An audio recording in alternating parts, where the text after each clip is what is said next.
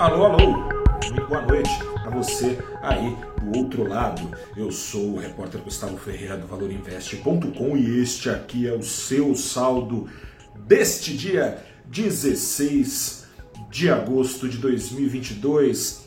As perspectivas sobre inflação global continuam ditando o ritmo do pregão aqui no Brasil, mas foi sim um pregão raro. Raro por quê? Porque predominaram as apostas de que a inflação nos Estados Unidos ainda demora a passar e não as teses de que logo ali o Banco Central americano pode interromper a alta de juros.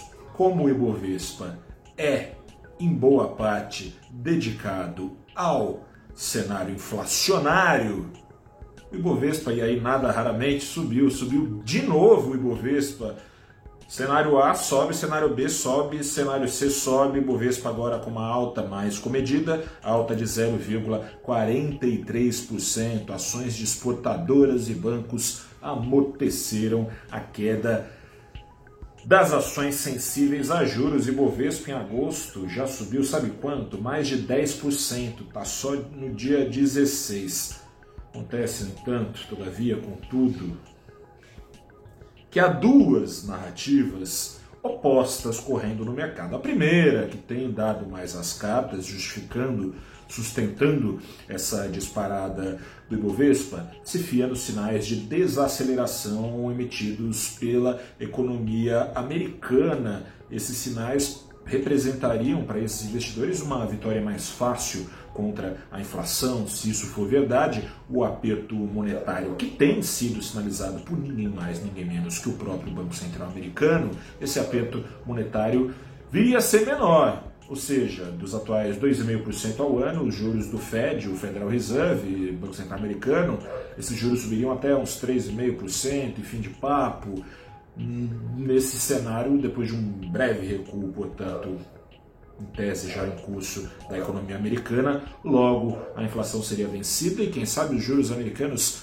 cairiam, permitindo então a retomada da principal das economias. Mas há uma visão oposta e essa visão oposta foi a que se fez ouvir no pregão desta terça-feira. Para esses investidores que se fizeram ouvir, a desaceleração em curso nos Estados Unidos é pinto, é pouca coisa, perto do necessário para esfriar o mercado de trabalho americano. Sobram vagas nos Estados Unidos, o desemprego nunca foi tão baixo nos Estados Unidos sobem salários e com ele sobe a demanda e com ela sobe a inflação e nada, portanto, de inflação nos Estados Unidos caindo rapidamente, mas só depois, depois dos juros americanos já terem alcançado para lá de 4%.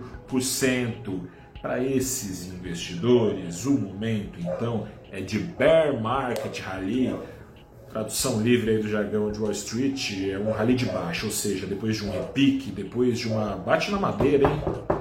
Melhora da morte, já ouviu falar, né? O paciente melhora quando você vê foi para melhor lugar ou pior, enfim, o Ibovespa então estaria passando, assim como as outras bolsas, por esse rally de baixa, um repique, turma aí caçando desconto antes do mercado esbarrar com a realidade inflacionária, a mesma realidade inflacionária, aliás, que em junho trazia o Ibovespa num só mês em 11,5% para baixo.